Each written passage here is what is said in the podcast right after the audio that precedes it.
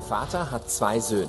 Der ältere Sohn ist vertrauenswürdig und ehrt seinen Vater. Aber der jüngere Sohn ist chaotisch. Er rebelliert und sackt sein Erbe ein, um weit weg zu reisen und dann alles für Partys und Dummheiten auf den Kopf zu hauen. Dann kommt eine Hungersnot über das Land und ihm geht das Geld aus. Um über die Runden zu kommen, muss er Schweine hüten. Er hat so viel Hunger, dass er sogar den Schweinefraß essen will. Da überlegt er sich, wenn ich eh ein Bauernknecht bin, kann ich auch nach Hause gehen und für meinen Vater arbeiten.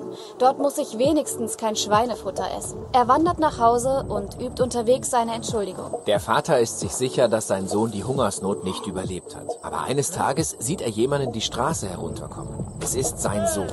Er ist nicht tot. Der Vater rennt ihm entgegen, nimmt ihn in seine Arme und überhäuft ihn mit Küssen. Der Sohn beginnt seine Rede. Vater, ich bin es nicht wert, dein Sohn zu sein. Vielleicht kann ich zurückkommen und für dich arbeiten. Aber bevor er zu Ende sprechen kann, ruft der Vater seine Knechte. Sie sollen das beste Gewand für seinen Sohn holen, neue Sandalen und einen schicken Ring. Außerdem sollen sie ein Festessen vorbereiten, denn es ist Zeit zu feiern.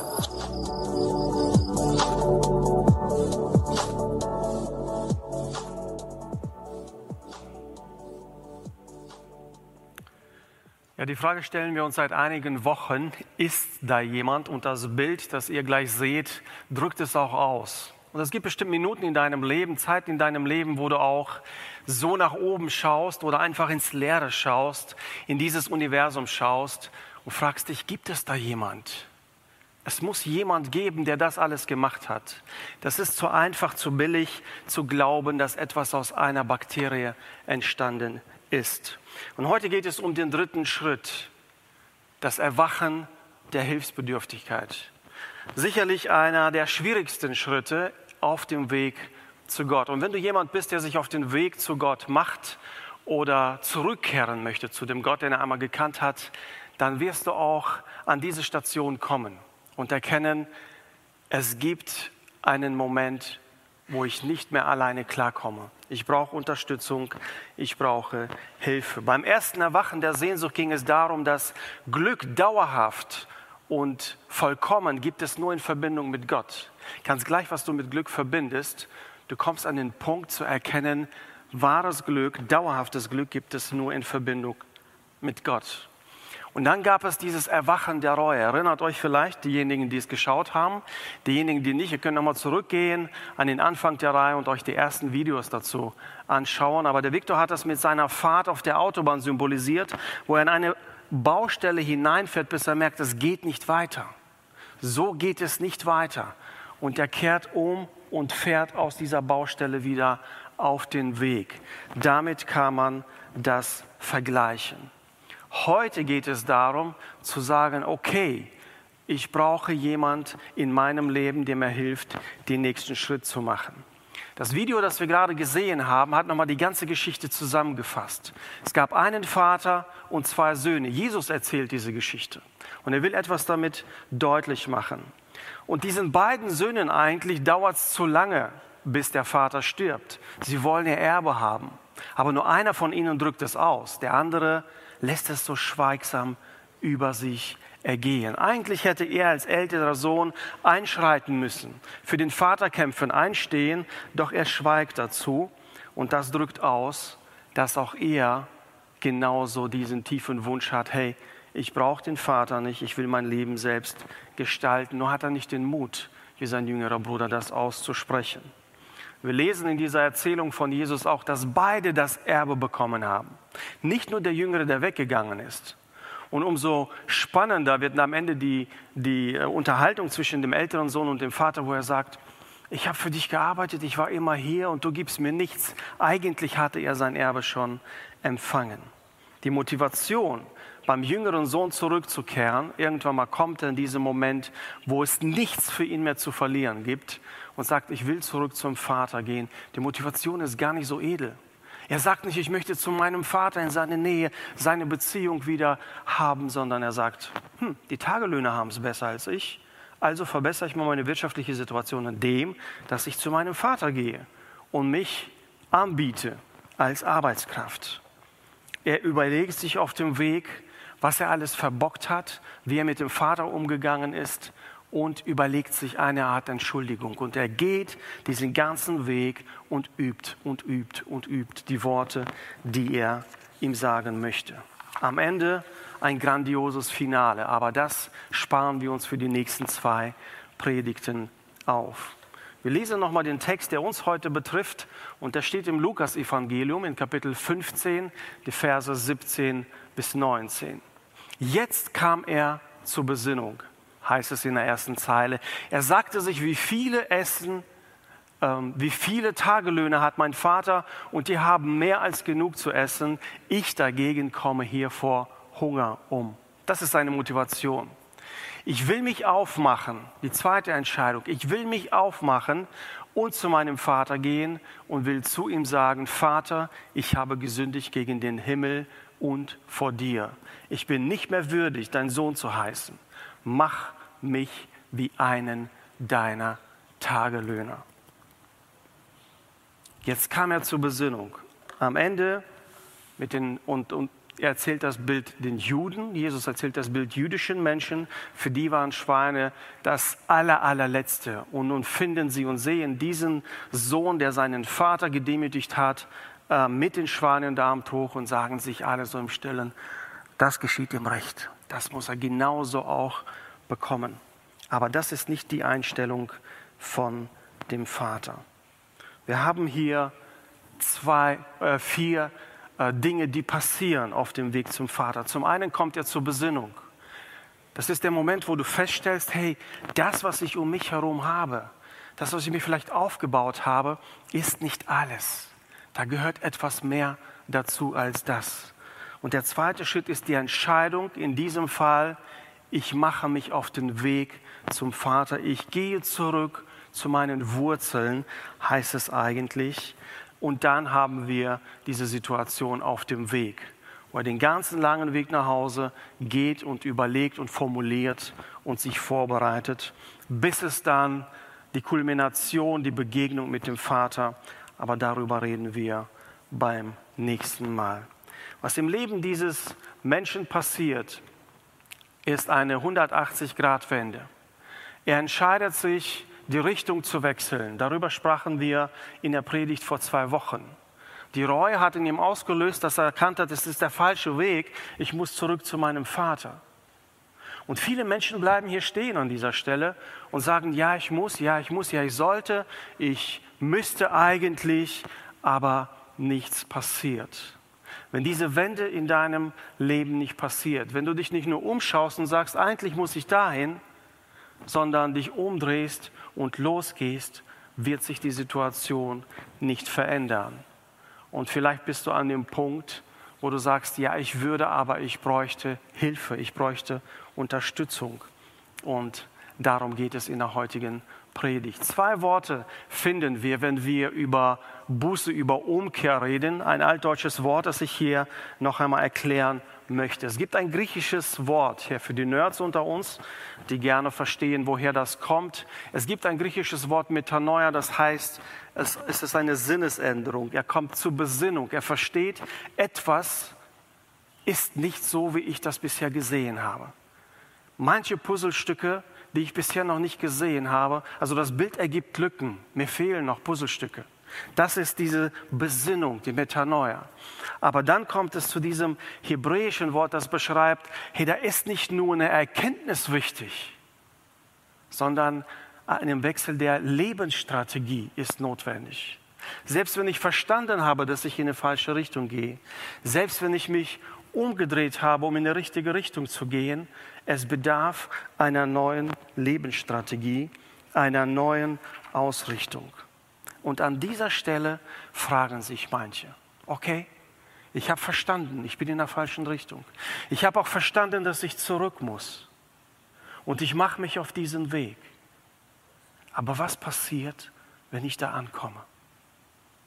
Dieser Junge ging nach Hause und er zitterte wahrscheinlich am ganzen Leib, während er diese rezitierte, diese Worte, die er sich überlegt hatte, dem Vater zu sagen. Und er wusste nicht, was ihn erwartet. Es klingt doch so romantisch. Du machst dich auf den Weg, auf den Weg zum Vater, auf den Weg nach Hause. Willkommen zu Hause. Nicht alle von uns haben das Vaterhaus so romantisch, so gut, so wohlwollend erlebt. Und vielleicht kennen manche sogar den Satz, passt auf, wenn der Vater nach Hause kommt. Das Bild macht vieles deutlich. Dieser Mann ging nach Hause und fragte sich, was erwartet mich? Was erwartet mich, wenn ich nach Hause komme? Dallas Willard ist ein christlicher Philosoph und Denker und beschreibt Buße oder Umkehr, diesen Moment, wo du dich entscheidest, auf Gott zuzugehen, als die Art und Weise, wie man gedacht und gehandelt hat, zu verändern. Es geht nicht also nicht nur darum zu verstehen, sondern zu verändern. Das ist der entscheidende Schritt. Zu verstehen ist wichtig, aber wenn du da stehen bleibst, dann passiert nichts. Wenn du feststellst, da ist dein Thermomix oder dein Auto oder Fahrrad oder Computer nicht funktionieren, dann ist es gut. Wenn du sogar weißt, woran es liegt, ist es noch besser. Aber wenn du keinen Techniker rufst oder selbst Hand anlegst, dann passiert nichts. Und um diesen entscheidenden Schritt auf dem Weg zu Gott geht es. Ich verstehe, ich kehre um und ich gehe los, ich gehe auf den Vater zu. Es bedarf nicht nur einen Lebensrichtungswechsels, sondern eines Strategiewechsels. Das, was ich in Zukunft haben möchte, muss sich in meinem Alltag widerspiegeln, in meiner Tagesstruktur, in meiner Wochen-, Monate- und Jahresstruktur. Ansonsten bleibt es nur eine Seifenblase, ein Traum. Und wir haben im Buch der Offenbarung in Kapitel 3, wo Jesus auch zu Gemeinden spricht, Gemeinden, die teilweise auf Abwege gekommen sind. Und einer von denen beschreibt er, wie so eine Wechsel von der Lebensstrategie aussehen könnte. Und er sagte zu dieser Gemeinde in Kapitel 3, gedenke, wovon du gefallen bist. Also verstehe, was die Ursache dessen ist, warum du auf einmal in der Baustelle bist und nicht weiter kannst. Und dann tue Buße, also kehr um, dreh dich um. Aber dann kommt noch ein ganz wichtiger Schritt und da heißt es, und tu die ersten Werke.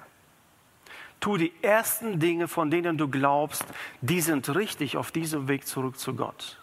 Fange an zu handeln, entsprechend dem, wie du dich entschieden hast.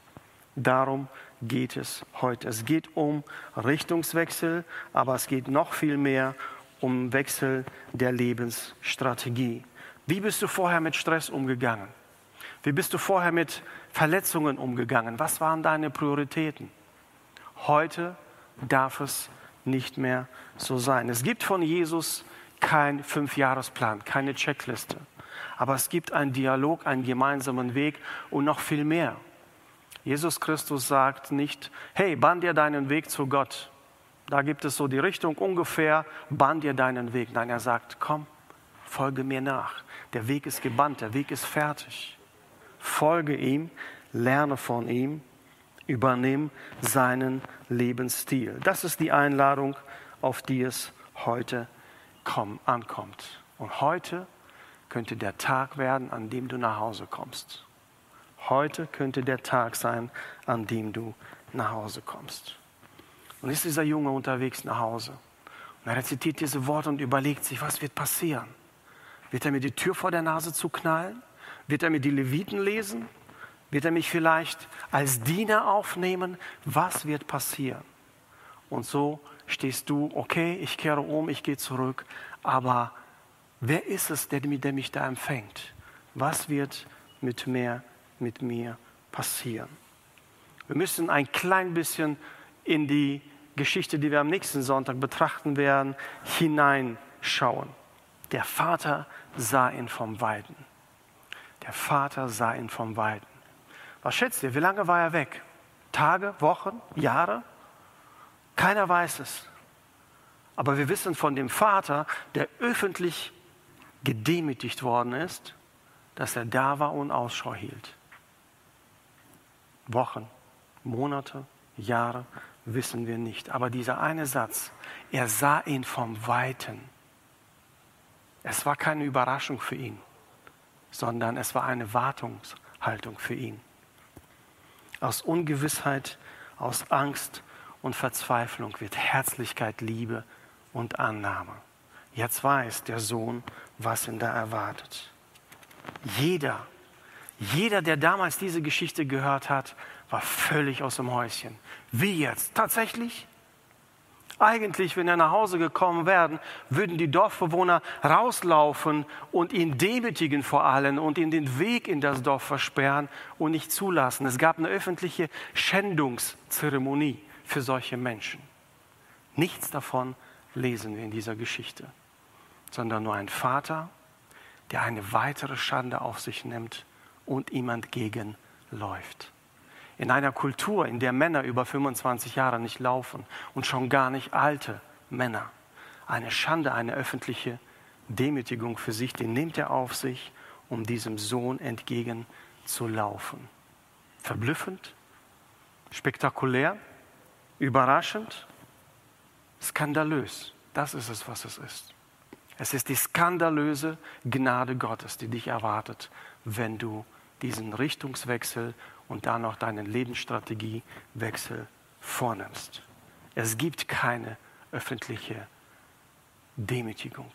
Es gibt eine Erwartung des Vaters, der skandalös im Vergleich zu so vielen Menschen reagiert. Er nimmt ihn auf.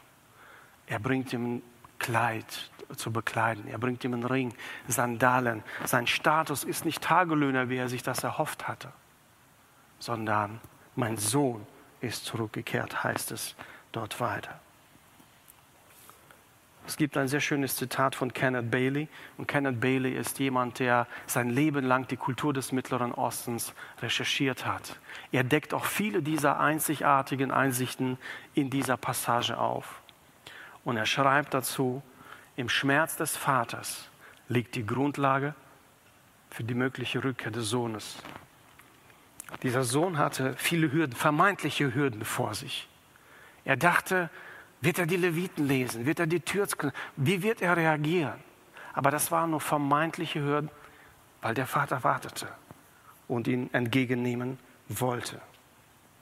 Die gute Nachricht für dich heute ist, auch wenn du glaubst, dass es viele vermeintliche Hürden auf deinem Weg gibt, sie sind genommen worden. Sie sind genommen worden. Jesus Christus ist diesen Weg gegangen.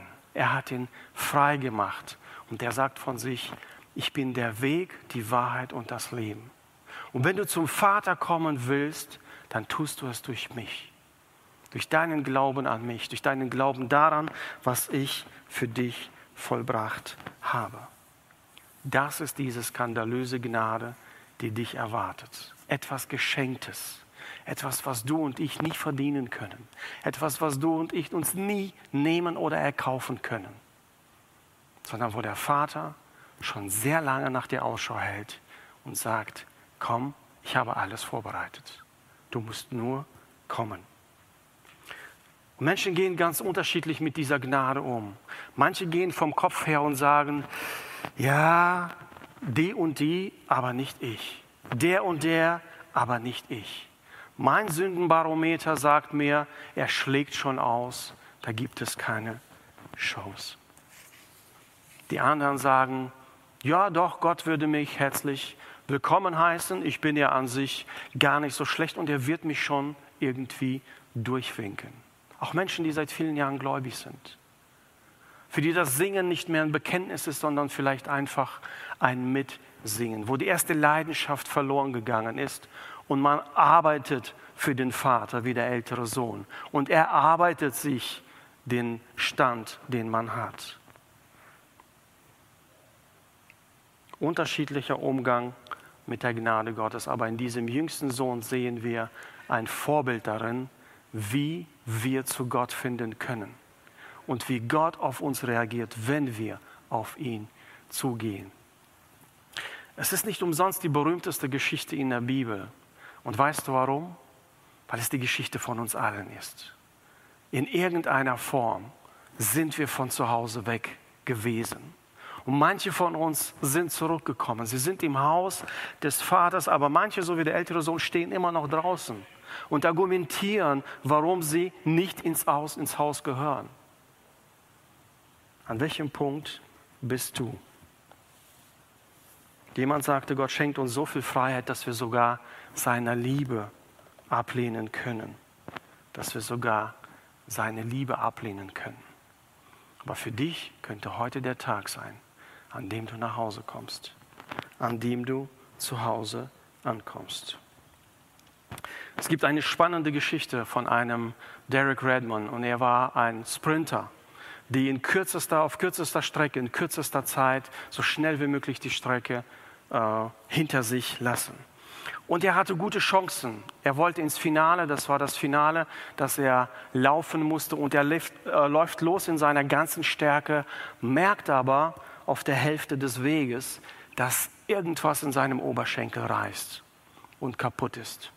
Aber anstatt stehen zu bleiben und nicht weiter zu laufen, läuft er weiter und sagte, auch wenn ich als letzter ankomme, ich werde ankommen. Und es gibt so eine Serie Olympic Moments heißen die. Und in diesem Moment sein Vater, der auf der Tribüne steht, läuft ihm entgegen, packt ihn mit, also stützt ihn beim Lauf und sie laufen gemeinsam in die Finishlinie ein. Das ist das Bild des Vaters, der auf dich wartet. Das ist das Bild des Vaters, der versprochen hat, dich aufzunehmen. Es gab mal einen jemand, der in den Kosmos geflogen ist. Und Gagarin, und er, äh, als er zurückkam, wurde er gefragt, ob er Gott gesehen hat. Und Khrushchev, der damalige Generalsekretär der Sowjetunion, äh, sagte dann, ja, Gott ist nicht gesehen worden, im Weltall gibt es keinen Gott. Und C.S. Lewis, ein englischer Schreiber und Autor, hatte das folgendermaßen aufgenommen. Und jeder kennt wahrscheinlich Shakespeare und Hamlet, sein größtes, bekanntestes Stück. Und C.S. Lewis sagt darüber, wenn Hamlet in seiner Handlung sich umschauen würde und Shakespeare suchen würde, würde er ihn nicht sehen. Warum nicht? Weil Shakespeare der Autor ist, der ist außerhalb der Geschichte. Und die einzige Chance, wie er ihn erkennen und sehen könnte, ist, wenn Shakespeare sich eine Rolle in Hamlets Stück geben würde, Teil dieses Theaterstücks werden würde. Und sagt, so hat Gott sich eine Rolle in der Menschheitsgeschichte gegeben, in Jesus Christus. Er ist nicht irgendwo weggeblieben, nicht von irgendwo beobachtet und dann von dort kommandiert und Befehle gegeben. Er ist Teil von uns Menschen geworden. Er ist Teil unserer Menschheitsgeschichte geworden und zeigt sich damit. Als Jesus geboren wurde, heißt es von ihm, im Matthäusevangelium gibt es für ihn zwei Bezeichnungen. Einmal Jesus, jemand, der Teil von uns ist, der unsere Sünden wegtragen wird, heißt es da. Und der zweite Name ist Immanuel. Immanuel bedeutet, Gott ist mit uns. Er ist nicht jemand außerhalb des Universums. Er ist nicht jemand weit entfernt auf einer Wolke, der zuschaut. Er ist Teil unserer Geschichte geworden, Teil unseres Lebens geworden. Und deshalb könnte heute der Tag sein, an dem du nach Hause kommst. Diese Geschichte ist jedermanns Geschichte. Und es gibt eine Weltreligion, die das gleiche, die gleiche Erzählung hat, mit einem entscheidenden Unterschied. Als der Sohn nach Hause kommt, muss er 20 Jahre in Armut leben, damit er versteht, wie, schwer, wie schlecht er gehandelt hat. Nicht so der Vater in unserer Geschichte. Nicht so Gott der auf uns wartet. Und es gibt Menschen, die gehen zwei unterschiedliche Wege, wie der jüngere und der ältere Bruder. Die einen sind Selbstentdecker, sind Rebellen, die wollen alles hinter sich lassen, die wollen sich ausprobieren, das Leben selbst schmecken und gestalten. Und die anderen, die passen sich einfach moralisch an. Und sie leben eigentlich ein ziemlich einwandfreies Leben. Aber beide sind entfernt vom Vater. Beide bauen auf ihrer eigenen Kraft. Heute ist der Moment gekommen für beide, womit du immer dich identifizierst, zu sagen, ich brauche Hilfe. Ich brauche Hilfe und die Hilfe hat einen Namen, Jesus Christus.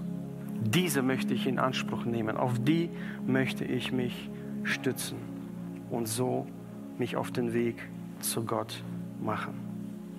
Der Kirchenvater Augustinus hat mit einem Satz, der berühmt über Jahrhunderte geworden ist, da heißt es, geschaffen hast du uns auf dich hin, o oh Herr. Und unruhig ist unser Herz, bis es Ruhe findet in dir. Und er beschreibt diese Sehnsucht, mit der alle Menschen leben. Sie versuchen es unterschiedlich zu lösen. unterschiedlich anzugehen. Aber diese Sehnsucht macht sich in jedem Menschen offenbar. Denn jeder Mensch trägt in sich eine Sehnsucht.